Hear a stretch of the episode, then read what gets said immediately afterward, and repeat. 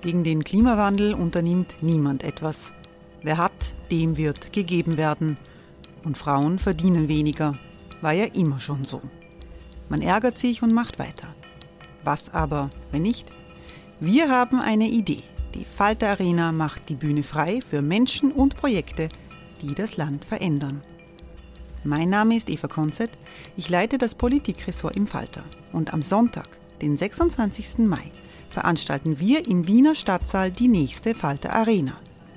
Mit dabei unter anderem der ehemalige Politiker und Neosänger Matthias Strolz, Theresa Imre von Markter, Sonja Jöchtel von Love Politics oder Kari Ochsner von Ochsner Wärmepumpen. Machen statt jammern. Wir schauen uns an, wie das funktionieren kann. Kommen auch Sie vorbei. Alle Informationen und Tickets finden Sie unter falter.at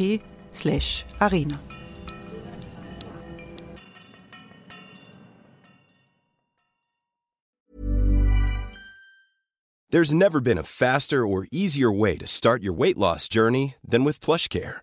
PlushCare accepts most insurance plans and gives you online access to board-certified physicians who can prescribe FDA-approved weight loss medications like Wigovi and Zepbound for those who qualify. Take charge of your health and speak with a board-certified physician about a weight loss plan that's right for you. Get started today at plushcare.com slash weight loss. That's plushcare.com slash weight loss. plushcare.com slash weight loss.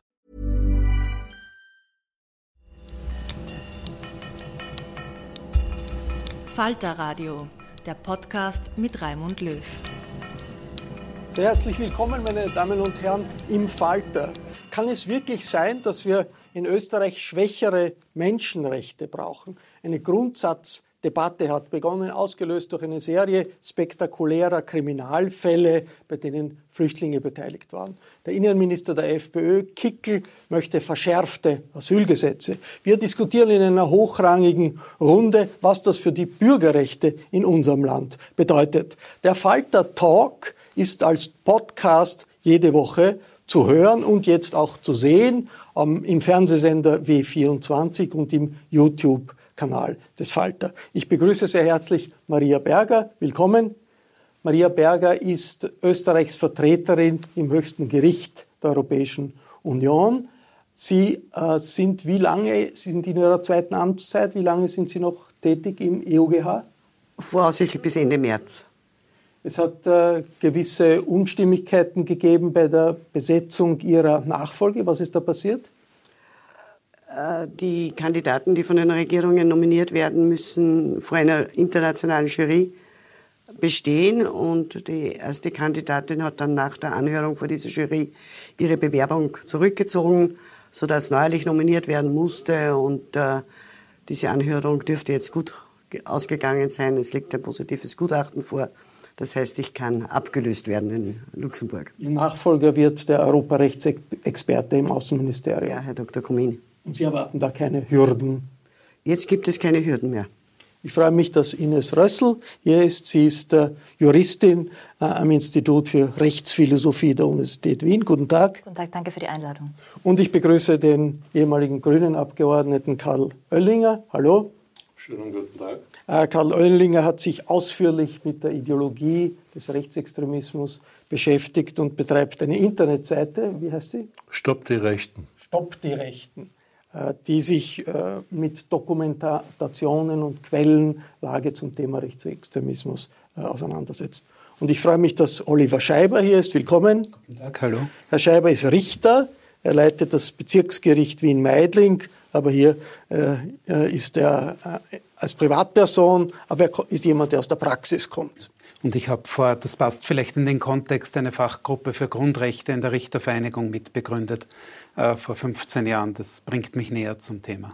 Jetzt äh, nach dieser Diskussion äh, ist eigentlich äh, klar, der Bundespräsident hat gesagt, die Grundrechte sind nicht da anzurühren. Der Bundeskanzler hat mit dem Innenminister äh, telefoniert und hat gesagt, er hat das klargestellt. Äh, Frau Berger, wie sehr ist das eigentlich ungewöhnlich in Europa, dass man eine solche Diskussion äh, hat, dass die höchsten Spitzen des Staates klarstellen müssen, das Land bekennt sich noch zur Grundrechte, zu den Grundrechten Europas. Es ist schon einigermaßen ungewöhnlich. Äh, wir haben natürlich, das ist nicht zu leugnen, in einigen Mitgliedstaaten das Problem, dass rechtsstaatliche Prinzipien zum Beispiel anders ausgelegt werden, als das herkömmlich äh, der Fall ist. Wir, wir kennen diese Mitgliedstaaten äh, alle. Hier sind auch entsprechende Verfahren im Gang. Es gibt äh, unterschiedliche Meinungen, was unter unabhängiger Justiz äh, zu verstehen ist. Und, und äh, sind ja auch Verfahren bei uns am Europäischen Gerichtshof anhängig. Aber so offen zu sagen, wir wollen die Europäische Menschenrechtskonvention in Frage stellen und sie als altes Rechtsinstrument auch abzutun. Stimmt, sie ist in einer Frühphase ähm, äh, entstanden, eben nach dem Schrecken des, äh, den Schrecken des, des Zweiten Weltkriegs. Aber äh, die Inhalte der Europäischen Menschenrechtskonvention wurden immer wieder erneuert. Wir haben ja in der Europäischen Union seit 2009 die Grundrechtecharta, die die Rechte, die die Europäische Menschenrechtskonvention garantiert, wieder aufnimmt, zum Teil auch äh, unserem Gerichtshof ermöglicht, höhere Standards äh, an, anzuwenden. Wenn ein äh, Politiker äh, sich zu Wort meldet, da gibt es ja ganz unterschiedliche Positionen in ganz Europa. Aber der Innenminister ist doch ein Schwergewicht in einer Regierung. Also er hat die Staatspolizei unter sich, er hat den Polizeiapparat unter sich. Was bedeutet das, wenn eine Regierung eine solche Auseinandersetzung führen muss, mehr oder weniger öffentlich?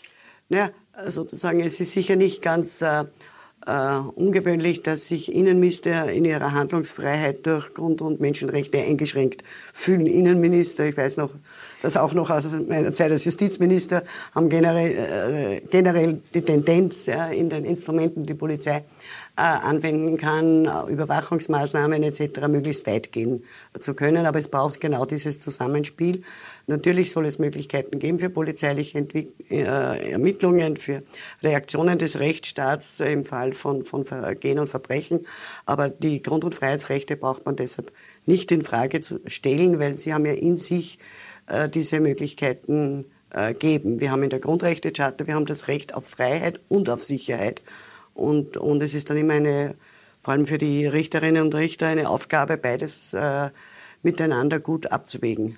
Karl Oellinger, warum tut das ein FPÖ-Minister dann einen solchen Vorstoß äh, zu riskieren? Er, er, sagte in der Zwischenzeit, er war nicht so gemeint, er möchte die Grundrechtecharta gar nicht in Frage stellen, aber das kommt doch immer wieder bei der FPÖ. Ist das Teil der Ideologie oder warum?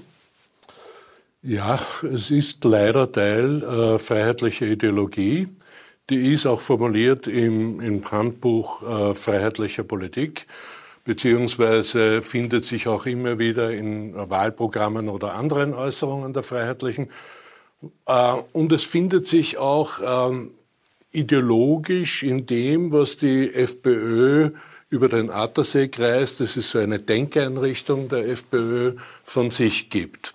Und hat es bei diesen Worten, ich habe das ja im Report live erlebt, ich habe mir gedacht, ich, höre nicht richtig. Ja? Karl Schmidt, Ausnahmezustand, Notstand ist, ist sozusagen wird da konstruiert und das ist ein konservativer, rechtskonservativer deutscher Ideologe der frühen, des frühen 20. Jahrhunderts, Karl Schmidt. Äh, Karl Schmidt, ja nicht nur rechtskonservativ, sondern der Karl Schmidt war in dem Sinn einzigartig und wird auch wieder so interpretiert. Also diese Grenzen, die es zwischen Rechtskonservativismus und Rechtsextremismus gibt, überwunden und sozusagen äh, geschlossen hat. Ja? Äh, er, macht, er hat rechtsextreme Ideologie produziert und rechtsextreme äh, Rechtstheorie und eigentlich dem Nationalsozialismus, wenn man so will, ideologisch die Brücken gelegt. Und wenn ein Minister der, ich finde es völlig richtig, was Sie gesagt haben, nicht nur einer der wichtigsten, wichtigsten Rechtsanwender in der Republik ist, sondern auch einer der Rechtssetzer in der Republik, weil er natürlich über das Innenministerium an, an ganz wichtigen Gesetzesmaterien beteiligt ist, wenn der sagt, egal was der, das Recht will, die Politik hat Vorrang. Äh, und dazu noch ein Bild konstruiert, das brennende Haus, und auf der anderen Seite gibt es den Schlauch, den man nicht ergreifen kann, weil dazwischen das Gerümpel von Verfassungsrecht und Menschenrechtskonvention hinderlich ist, dazuzugreifen. Ja, dann wird mir schon Angst und Bange. Aber warum dieses Hin und Her? Er sagt ja jetzt, ja, das, ja, wo hat er das nie in Frage gestellt, die Menschenrechtskonvention? Ich glaube, dass sein, äh, also das, was er da gesagt hat in dieser Debatte, weit noch über die Menschenrechtskonvention hinausgegangen ist. Das ist sehr grundsätzlich. Natürlich ist die Menschenrechtskonvention für uns eines der wichtigsten Rechtskonstrukte, äh, auch innerstaatlich für die, für, für die Gesetzgebung. Ähm, aber das war ein ganz grundsätzlicher Einwand und das dann nur auf die Menschenrechtskonvention zu beschränken, natürlich war ihm das schon wichtig. Ja, äh, bestimmte Positionen in der Menschenrechtskonvention oder bestimmte Artikel in der Menschenrechtskonvention, die ja ausdrücklich ausschließen, dass man sich auf den Notstand berufen kann, die sozusagen mit der Berufung auf diesen Ausnahmezustand irgendwie am besten zu verräumen. Frau Rössler, es stimmt natürlich, die Menschenrechtskonvention, diese Grundrechte sind in der Zeit nach dem Zweiten Weltkrieg ähm, erarbeitet worden, 1950, 1951 und hängen schon mit den Erfahrungen in Europa zusammen. Zum Beispiel in Asien ist Flüchtlingsrechte, Asylrechte spielen in der Diskussion kaum eine Rolle. Ähm, jetzt sagt der äh, Innenminister, okay, das ist noch heute eine neue Situation, es gibt Migrationsströme, das ist was ganz anderes. Äh, inwiefern ist, sind diese Grundsätze herausgefordert durch äh, die Situation heute, 60 Jahre später? Naja, einerseits die, die Europäische Menschenrechtskonvention und eben dann auch die Genfer Flüchtlingskonvention, die auf äh, die Massen an Displaced Persons und äh, geflüchteten Personen nach dem Zweiten Weltkrieg reagiert hat, hat ja genau auf massive Fluchtbewegungen reagiert. Also jetzt, äh, so und so viele Jahrzehnte später, zu sagen, ähm, das ist eine ganz andere Situation, ähm, halte ich für für genau eine Verkehrung, weil die Situation damals war dramatisch. Es waren halt andere Gründe möglicherweise. Ähm, aber, aber sozusagen vom Ausmaß her zu sagen, das ist jetzt was ganz anderes, halte ich eigentlich für ein, für ein nicht zulässiges Argument. Wie äh, relevant sind diese Grundprinzipien, die da festgesetzt wurden, in der Praxis heute? Geht es nur um Asylfragen, um, um, um, Fragen für Flüchtlinge oder geht es um mehr in der Praxis äh, der Gerichte? Es ist tatsächlich die Menschenrechtskonvention die gemeinsame Grundlage des europäischen Rechts geworden. Ähm, es wird äh, sowohl an den Fakultäten gelehrt als auch in der richterlichen äh, Grundausbildung, Fortbildung ist die MRK einfach ein, ein zentrales Thema. Und zwar nicht nur auf den EU-Raum beschränkt, sondern die Menschenrechtskonvention ist ein Instrument des Europarats. Das heißt, es verbindet wirklich alle Länder von Portugal bis Russland, von der Türkei bis Irland. Ähm, und alle Richterinnen und Richter in Europa, Staatsanwältinnen und Staatsanwälte orientieren sich dran und man findet es auch oft äh, zitiert in erstinstanzlichen Entscheidungen schon. Und Richter, Richterschaft, Anwaltschaft sind ja nicht die Berufe, die ständig in die Medien drängen. Und man hat an der schnellen Reaktion der äh, Richterpräsidentin, Anwaltskammerpräsident, Justizminister gesehen, für wie verstörend wir die Aussagen gehalten haben. Jetzt, wenn man das als Bürger hört, die Diskussion, dann bleibt oft übrig, ja, das geht um die Frage Asyl, Verschärfung des Asyls. Da, hängt das auch zusammen mit den Rechten, die man als normaler Staatsbürger hat. Wenn man es wird jetzt leider immer auf die Asylfrage konzentriert, aber es ist einfach das zentrale Ding der Menschenrechtskonvention ist das faire Verfahren. Äh, das, was sich jeder Bürgerin, jede Bürgerin, jeder Bürger wünscht, wenn er zu einer Behörde oder zum Gericht geht, ähm, dass er fair behandelt wird, dass er angehört wird, dass er alles vorbringen kann, dass er Beweise beantragen kann, ähm, dass der, dass der Richter, die Richterin unabhängig entscheidet. Das ist das Zentrale. Äh, es ist äh, sichergestellt, dass niemand in seiner Freiheit verletzt wird, in seinem Eigentum verletzt wird, Meinungsfreiheit hat. Das sind so die Eckpunkte. Äh, Frau Berger, jetzt sagt wahrscheinlich der, der Innenminister oder die FPÖ-Politiker, die ähnliche Meinungen vertreten, ja, das stellen wir gar nicht in Frage. Wir sagen nur, in Notsituationen wie jetzt muss man schärfer reagieren können. Und da haben wir Probleme mit der Art und Weise, wie das interpretiert wird.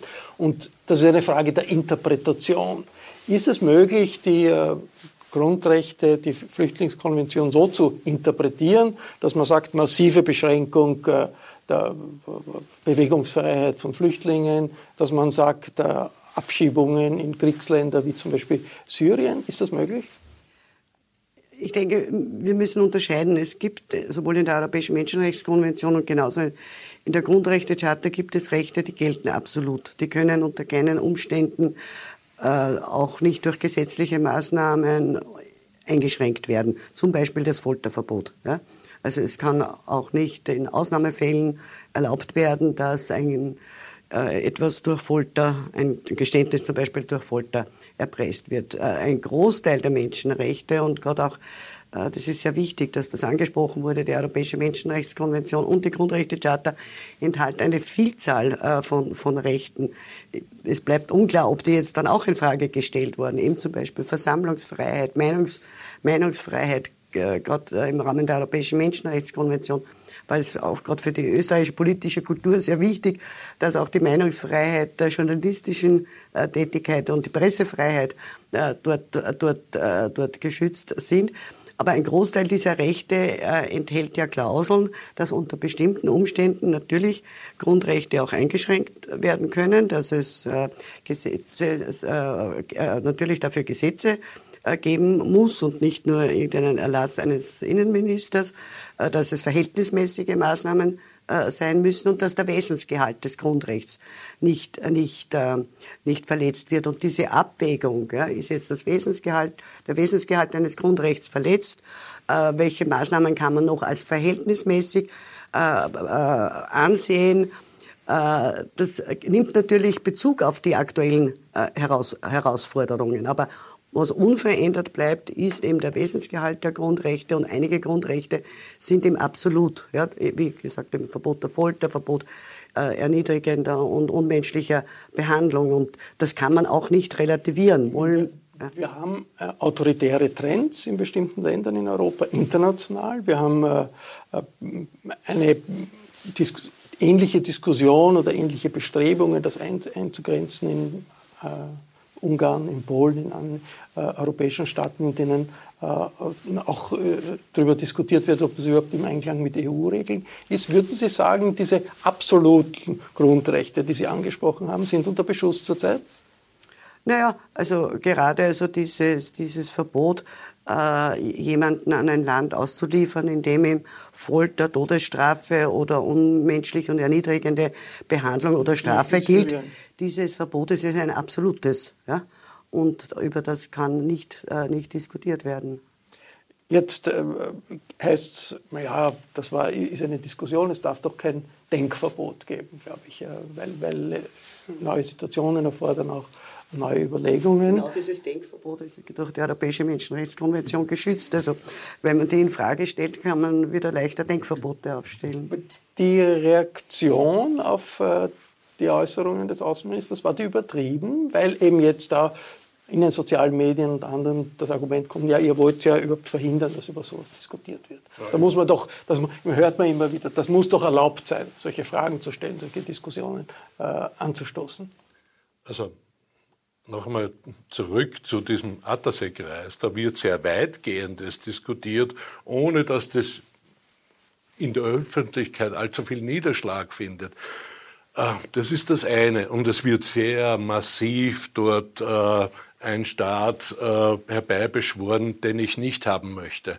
Aber das andere ist, wenn ein Innenminister einer der wichtigsten Rechtsanwender in dieser Republik und auch der wichtigsten Rechtssetzer, ja, wenn man darauf Bezug nimmt, dass viele Gesetze eben von den Ministerien äh, an den Nationalrat weitergeschickt werden.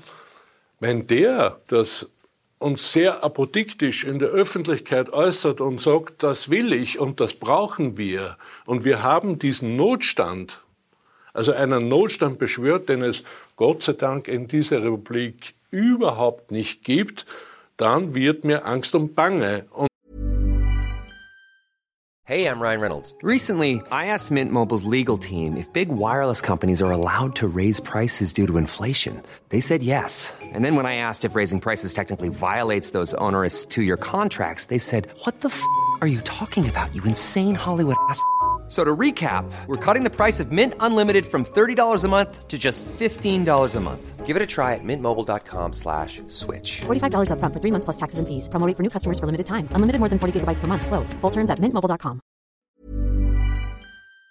Und da ist es natürlich völlig gerechtfertigt, dass man nicht nur diskutiert, was haben wir für einen Innenminister mit, mit, mit was für einem Verständnis von Rechtsstaat und von Demokratie, ähm, sondern da ist es auch gerechtfertigt, dass man sagt, dieser Mann hat eigentlich an der Spitze der Republik nichts verloren. Das geht nicht. Ja? Das ist eine Diskussion, die ja im Nationalrat sehr heftig geführt wird diese Woche. Jetzt äh, gut, Notstand, die Flüchtlingsquartiere sind leer, es gibt, sind also das auch, äh, auch jetzt im Bereich Asyl, ist rein von den Fakten her sicherlich, äh, kann man in keiner Weise einen Notstand, der möglicherweise 2015 bestanden hat, heute äh, sicherlich nicht behaupten. Trotzdem, wie flexibel sind, falls wieder so eine Situation auftaucht, die Grundrechte? Wie flexibel ist die Menschenrechtskonvention, wenn es wieder zu einer Flüchtlingsbewegung kommt wie 2015? Äh, damit, spielt ja diese Diskussion im Kopf der Menschen. Haben Sie diese Bilder von 2015 sind da? Ich, ich, denke, Maria Berger hat, hat darauf eigentlich ähm, eh auch schon geantwortet. Es gibt ähm, Grundrechte, die absolut gelten, egal was passiert. Folterverbot, Verbot unmenschlicher Behandlung, das ist so. Ähm, das heißt, man darf auch nicht Menschen wohin schicken, wo das geschieht. Das ist auch ähm, Völkergewohnheitsrecht. Das heißt, das geht sogar über äh, die Verbürgung in der Europäischen Menschenrechtskonvention hinaus. Ähm, und die Genfer Flüchtlingskonvention selbst hat auch, selbst wenn Menschen, also nur dann, wenn Menschen ein besonders schweres Verbrechen begehen, das außerdem eine Gefahr für die Gemeinschaft bedeutet und nach einem komplizierten Abwägungsprozess ist es nach der Genfer Flüchtlingskonvention möglich, Menschen in Länder zurückzuschicken, wo sie verfolgt werden, aber auch nur wieder, nur wieder dann, wenn dort nicht ähm, ihnen Folter oder unmenschliche Behandlung droht. Das heißt, da sind die äh, Menschenrechte tatsächlich nicht flexibel und das ist auch ähm, ihr Kern, dass sie eben nicht flexibel sind, nicht dauernd flexibel sind, weil das genau ihre Funktion ist. Ihre Funktion, also das, was der Innenminister beklagt, ähm, ist genau ihre Funktion. Also dass ähm, nach dem Imperativ der Notwendigkeit und wir müssen jetzt schnell handeln, dass dem, was mal dazwischen gestellt wird, das ist genau der Grund der Grundrechte. Jetzt Menschenrechte, Grundrechte, das ist äh, im Bewusstsein vieler Bürger weit weg. Das tangiert äh, mich nicht, glauben viele. Jetzt aus der Praxis des Richters, äh, Oliver Scheiber, äh, ist das eine ähm, falsche Vorstellung? Dass einen das nicht als Bürger, österreichischen Bürger tangieren kann? Es ist nicht sichtbar, denke ich mir. Das ist so, wie wir Straßen benutzen oder, oder Schulen benutzen, Krankenhäuser benutzen. Das macht mir ja nicht ständig in dem Bewusstsein, ich zahle Steuer und darum kann ich jetzt da reingehen und so weiter. Genauso ist es mit den Menschenrechten, die spielen immer mit. Wenn ich ein, ein Entscheidungsverfahren habe und es wird um die Kinder gestritten, dann garantieren die Menschenrechte, dass ich zum Gericht gehen kann jederzeit, dass ich keine hohe Gebühr dafür zahlen muss, dass das Kind angehört wird, dass ich angehört werde. All das ist Menschenrechtskonvention in der Praxis. Also betroffen sind wir alle jeden Tag davon, man sieht es aber nicht. Die Frage ist, äh, wie, was spielt öffentliche Meinung in der Diskussion eine Rolle. Es ist ein Argument, das man ja äh, oft hört, Maria äh, Berger, die Bürger wollen das so. Die wollen härteres Vorgehen gegenüber kriminellen Ausländern. Daher muss man äh, das Recht ändern in diese, in, in diese Richtung. Gut, das klingt oft nach ein bisschen nach gesundem Volksempfinden, was ein, ein, ein Slogan aus der, aus der Nazizeit war. Aber was für Gewicht können politische Stimmungen haben für die Rechtsprechung. Was für Gewicht sollen sie haben? Ja, an sich äh, sollen insbesondere die Garantien, die es gibt für die Unabhängigkeit der Justiz, äh, sollen ja dazu beitragen, dass die richterlichen Entscheidungen von diesen Auf und Ab in den Stimmungen äh, des sogenannten Volkes unabhängig sind. Das ist natürlich sicher schwierig, wenn man sich auch als Richter, Richterin nicht komplett entziehen kann den Debatten. Umso wichtiger ist es gerade für äh, Politikerinnen und Politiker, die in verantwortungsvollen Ämtern sind, äh, diesen Stimmungen nicht nachzugeben und insbesondere eben nicht äh, die Geltung des Rechts zu, zu relativieren. Gerade eben auch als Innenminister, denke ich mir, ist ja auch der Erfolg der, der Politik im Bereich inneren Sicherheit mit davon abhängig, dass das Recht und die Gesetze in Österreich respektiert werden. Also wenn der Minister selbst dann anfängt, das Recht zu relativieren, warum soll nicht der einzelne Bürger dann sagen, na, diese eine Bestimmung, ja, gegen die ich da jetzt verstoßen habe und deren wegen ich äh, jetzt eine Strafe zahlen muss. Ja?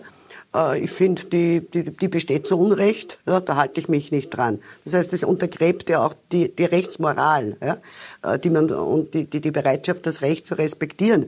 Der Bürger, wenn, wenn die Geltung des Rechts also äh, äh, beeinträchtigt, äh, beeinträchtigt wird. Und ich, also ich glaube, darum sind eben, aber das hat natürlich System. Es ist ja sozusagen, wer bringt denn das immer wieder vor? Die Bürger. Die Bürger wollen das. Ja? Äh, ähm, und, und damit wird er, so wie der Herr Oehlinger gesagt hat, das sind ja nicht einmalige Ausrutscher, ja, sondern da stehen ja programmatische Konzepte äh, dahinter. Auf der einen Seite werden äh, zum Beispiel äh, in Reden von österreichischen Landespolitikern auf, äh, bei der AfD in Deutschland ne, wird dann dieses komplette Programm entrollt. Ja wo man sagt, alles, was unabhängig ist, soll weg. Ja? Die Justiz, die Wissenschaft, die Medien, alles das ist gefährlich. Äh, andere aus diesem gleichen Kreis, nämlich der FPÖ Oberösterreich, ja, die Urteile österreichischer Gerichte öffentlich als Skandalurteile äh, ab, abwerten. Ja. Äh, das heißt, wie natürlich auch Gerichte manchmal irren können. Es gibt natürlich auch natürlich äh, gibt's Fehlurteile. Sehr häufig werden die dann in der höheren Instanz äh, äh verbessert. Äh, und, und es ist auch nichts äh, gegen, dagegen äh, zu sagen. Aber die Urteile, die einem nicht passen, zu skandalisieren, gleichzeitig zu sagen, die Justiz ist langsam und das funktioniert nicht, gleichzeitig die Justiz die Mittel wegzunehmen, dass sie gute Qualität liefern kann. Also ich kann nicht umhin, ja, da ein gewisses System dahinter zu erkennen. Jetzt, mir fällt dazu ein, illiberale Demokratie. Das ist ja ein Slogan, der von Ungarns Ministerpräsident Orban äh, vorgetragen wird. Ist ein äh, Gesellschaftskonzept hinter diesen Vorstößen? Ja, ja, das gibt es und das ist das eigentlich bedrückend. Das ist, würde eine eigene äh, Diskussionsrunde erfordern. Dieses äh, Konzept, das die Freiheitlichen auch mitvertreten oder mitentwickeln, eben über Einrichtungen wie den Attersee-Kreis etwas genauer zu beleuchten am einfachsten kann man es auf die Formel bringen. Wer mit der Formel daherkommt, wir sind das Volk, der ist schon irgendwie auf dem schiefen Weg, weil es gibt niemanden, der sagen kann, auch nicht eine Gruppe von Menschen, auch nicht eine große Gruppe von Menschen, die sagen kann, wir sind das Volk. Weil in einer Bevölkerung oder in einem Ganzen gibt es immer unterschiedliche Interessen. Das macht das Wesen einer liberalen Demokratie aus. Beim Attersee-Kreis aber auch in der FPÖ, die ja nach wie vor mit diesem Begriff der Volksgemeinschaft jongliert, wird von der Vorstellung eines homogenen Volkes ausgegangen. Und das ist ja, da stellt man die Haare auf. Ja. Homogenes Volk heißt äh, alles, was da nicht hineinpasst, ob ethnisch oder durch andere Kriterien, äh, muss abgesondert werden.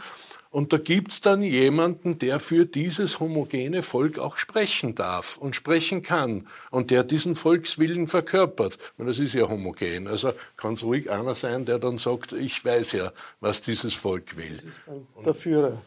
So Wie auch immer. Also da wird es sehr erschreckend, und wenn man sich das anschaut, was die, was die da formulieren oder was sie vor sich hin fantasieren oder auch schon in verschriftlichen dann ist es nicht nur die Anknüpfung bei diesem Karl Schmidt, sondern genau die Beschäftigung mit solchen Vorstellungen von Volk und Volkswillen, die mir die Haare aufstellen. Volk, ist das in der Re äh, Rechtsprechung? Wie wird Volk verstanden in der Rechtsphilosophie, in der Re in, bei den Grundlagen der, unseres Rechtssystems?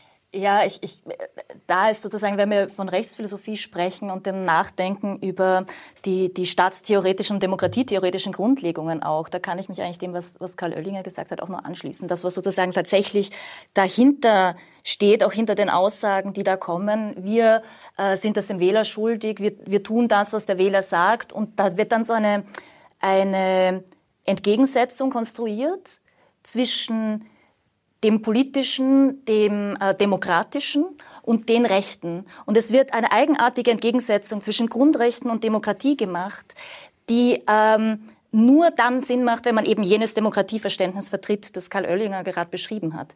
Weil die Grundrechte selbst bereits nicht nur machtbeschränkend sind, sondern wenn ich Demokratie nicht nur so verstehe, dass ich einmal alle fünf Jahre jemanden autorisiere, der dann alles über mich bestimmen darf, und dann ist das schon demokratisch, weil ich das dann alle fünf Jahre gemacht habe. Wenn ich nicht dieses Demokratieverständnis habe, dann heißt Demokratie auch permanente Teilhabe aller als gleiche und freie. Das setzt die Garantie von Grundrechten voraus. Und ähm, es bedeutet überhaupt, dass ich ähm, diesen Willen des Souveräns, sage ich jetzt einmal, als meinen akzeptieren kann. Selbstbestimmung bedeutet eben auch laufend die Garantie, dass so ein Mindestmaß an Gerechtigkeit, das bedeutet Anerkennung als gleich und frei, und das ist der Kern der Grundrechte, dass das gewährleistet ist. Und auch Gerechtigkeit in Asylverfahren, Gerechtigkeit in, in, in Extremsituationen. Jetzt eine Frage zur Praxis an den Richter. Äh, spürt man diese Veränderung der politischen Akzente, die es gibt in Österreich durch äh, die FPÖ in der Regierung, in der Justiz, im, auch in der Exekutive, in bei Urteilen, was weiß ich? Es ist insofern schwer einzuschätzen, als ich denke, dass gerade im Sicherheits- und Asylbereich wir eine längere Entwicklung ähm, schon haben, wo an, an, den Rechten ein bisschen geknabbert wird. Ähm, durch ständige Verschärfungen, auch wenn man denkt, Überwachungsstaat und so weiter, da wird laufend was ausgebaut. Ich glaube, dass jetzt die Äußerung des Innenministers eine Grenzüberschreitung war eine ähnliche, wie es damals beim Ortstafelerkenntnis des Verfassungsgerichtshofs war. Das war eine ähnliche äh, Situation, denke ich, dass der Verfassungsgerichtshof entscheidet, zweisprachige Ortstafeln werden aufgestellt und der Landeshauptmann sagt, nein, sinngemäß, weil das Gericht ist dumm und die Entscheidung falsch, äh, weil der ganze Staat beruht ja darauf, dass sich die Institutionen wechselseitig respektieren. Die Gerichte müssen das Parlament respektieren, die Politik äh, muss die Gerichte respektieren, die Verwaltung muss das Parlament und so weiter. Wenn das nicht mehr gegeben ist, äh, gerät alles aus den Fugen. Spüren, ich würde einmal sagen, die BVD-Causa könnte ein, ein Anzeichen gewesen sein, dass äh, hier die Politik versucht, andere Wege zu gehen als bisher. Äh, da haben wir Dinge gesehen, wie das Kabinettsmitarbeiter äh, Zeugen zur Einvernahme begleiten. Das sind, würde ich sagen, zwar keine rechtswidrigen äh, Vorgangsweisen, es sind aber doch ähm, Grenze, auch Grenzüberschreitungen, würde ich sagen. Ganz kurz, äh, Karl Elninger, Rücktrittsforderungen an den Innenminister hat es viele gegeben, Anträge jetzt, glaube ich, ein halbes Dutzend äh, im Nationalrat. Tangiert das die Freiheitlichen in der politischen Einschätzung? Ja und nein. Zum einen gibt es natürlich die These, das schmiedet sie noch enger zusammen. Zum anderen bemerke ich aber schon, also gerade in sozialen Netzwerken, ah, dass es abgesehen von den Hardlinern noch schon auch Personen gibt, die etwas nachdenklich werden oder etwas vorsichtiger in ihren Gegenäußerungen. Das ist das eine. Das zweite ist, man wird sehr genau beobachten müssen, was sich auf der Regierungsbank tut. Wer wird wenn es zu diesem Misstrauensantrag kommt, äh, den, den Kickel unterstützen. Sitzt da die ganze Regierung dort, also alle von der ÖVP von, und Wenn von der FPÖ. Wenn diese Sendung ausgestrahlt wird, dann wissen wir es genau, schon. Genau, also das wird schon interessant sein, ob es dann noch die, die Geschlossenheit in der Unterstützung gibt oder ob einige von den Abgeordneten äh, die Pausenräume oder die Toilette aufsuchen. Also da gibt es so Mechanismen, die muss man sich genau anschauen. Ich kenne das ja aus der Vergangenheit. ähm, ähm, es bleibt nicht ohne Auswirkungen, auch auf den Betroffenen hoffentlich. Ja, da bin ich mir weniger sicher, aber es könnte auch sein, dass er etwas vorsichtiger wird. Frau Berger, noch eine äh, kurze Frage. Österreich droht ein Verfahren äh, äh, in, in, Brüssel wegen der Kürzung der Kinderbeihilfe für äh, Eltern, deren Kinder im EU-Ausland leben. Da gibt es jetzt eine Stellungnahme der Kommission, die sehr scharf ist, die sagt, Europa kann es nicht Kinder zweier Klassen geben. Wie, wie wird das ablaufen? Österreich, die österreichische Regierung wird antworten, aber das wird dann irgendwo bei Ihrem, bei dem Europäischen Gerichtshof landen, wahrscheinlich, in dem Sie jetzt tätig äh, sind. Wie schätzen Sie das ein? Es gibt jetzt das Vorverfahren mit, mit Mahnschreiben der Kommission, Stellungnahmemöglichkeit äh, Österreichs, dann die begründete Stellungnahme. Und letztendlich, wenn die Kommission äh, ihre Meinung aufrechterhält und sich nicht überzeugen hat lassen vom Rechtsstandpunkt Österreichs, wird das Verfahren höchstwahrscheinlich äh, beim EuGH landen. Ich werde, ich werde in dieser Zeit dort nicht mehr äh, Richter, Richterin sein, bin aber trotzdem äh, vorsichtig. Also nach, nach jetzigem Stand der Rechtsprechung des Europäischen Gerichtshofs äh, würde ich äh, der Kommission hier gute Chancen einräumen. Das sagen auch alle Europarechtler das europarechtswidrig ist. In, in Österreich mit Ausnahme eben des einen Gutachters, dessen sich die Regierung hier äh, bedient hat. Es sind einfach unterschiedliche Regelungen für Arbeitnehmer, deren Kinder in Österreich leben und für Arbeitnehmer, deren Kinder im EU-Ausland leben. Also äh, es ist ja kurz diskutiert worden, es hätte eine Indexierung, ja, eventuell könnte man sich auch für Österreich vorstellen, die Lebenshaltungskosten im Burgenland sind andere als die in Vorarlberg. Ich weiß, das macht das System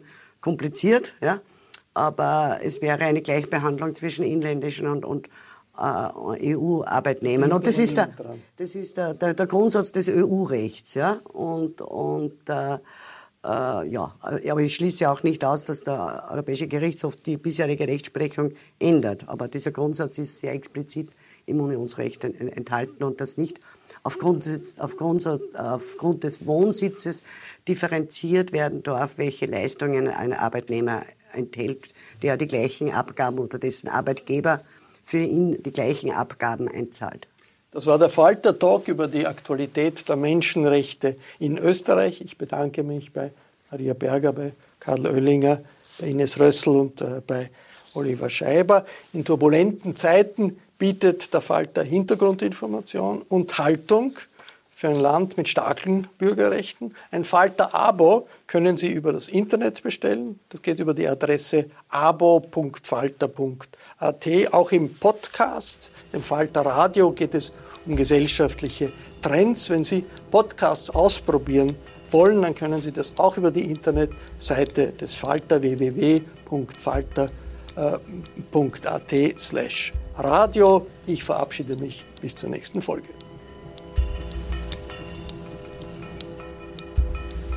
Sie hörten das Falterradio, den Podcast mit Raimund Löw.